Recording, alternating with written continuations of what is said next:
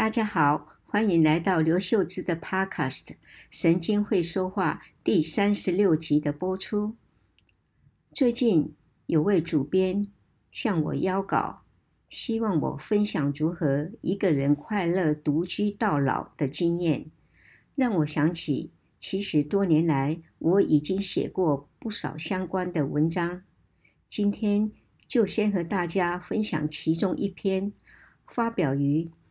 二零二零年十一月二十九日，《联合报》元气周报专栏，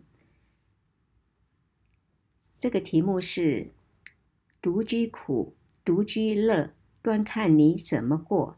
现在就让我们来听听吧。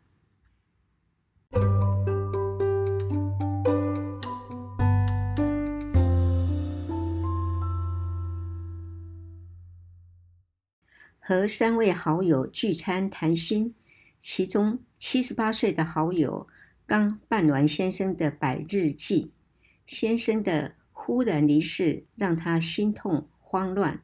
幸好已各自成家的儿女帮忙处理丧葬和税务等事宜，加上他多年念经礼佛、修佛学课，心情逐渐平静。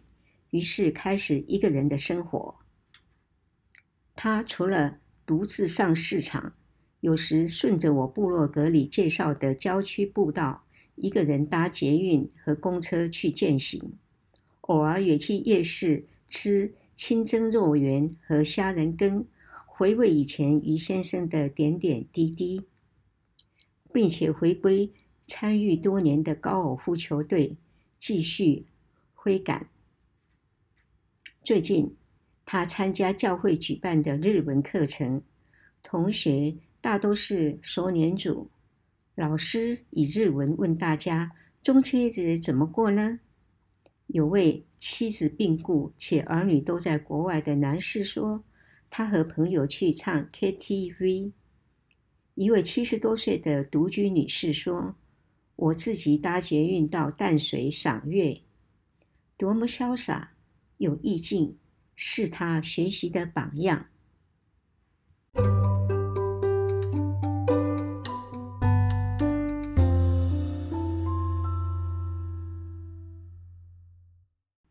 无论是不婚、离婚或丧偶，随着高龄与少子化，独居的几率愈来愈高，不妨也来个超前部署。第一点。健康的身体，老年人的健康不是无病无痛，而是与疾病共存。例如，把高血压等慢性病控制好，让身体处于最佳状态，生活起居不求人，是独居的首要条件。然而，健康的老年需要从年轻就开始努力，如均衡饮食、持续运动、多动脑、不熬夜等。第二点，经济不匮乏。年长者大都不会乱花钱，若不必付额外的医疗费用，开销其实有限，所以只要有存款、退休金或还有收入，也就是年轻时要努力工作，就可以活得自在。当然，如果子女愿意每个月给你零用金，请欣然接受。第三点，参加社团或宗教团体。从年轻时就参加的社团，不管当初是因为兴趣，例如合唱团；是因为公益，如扶轮社；是为了工作，如各种学会或信仰宗教而加入，请继续参与。这是维系社交网络最好、最安全。最不会受骗的方式。另外，台湾有很多社区大学或乐龄学堂，课程琳琅满目，一定可以找到喜欢的题目，且可认识新朋友。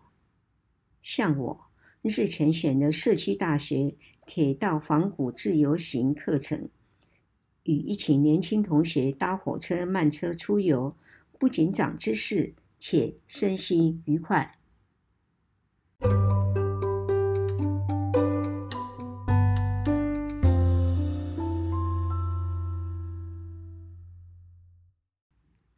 第四点维持兴趣跟上科技学习新知。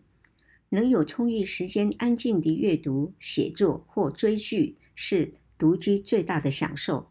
学习使用三 c 和各种通讯软体不仅动脑且可跟上时代。第五点，朋友很重要。人老了，父母不在了，兄弟姐妹也老了，孩子可能还在拼事业，这时就要靠朋友。朋友有多种。多年深交且无所不谈的密友，在你生病或需要时可以伸手帮忙的挚友，共同兴趣的朋友圈，如旅游、美食、高尔夫球或读书会等，还有网络上的朋友，都能滋润我们的生命，让我们独居而不孤寂。不仅老友要联系，还要交新朋友，才能带来新见解、新视野。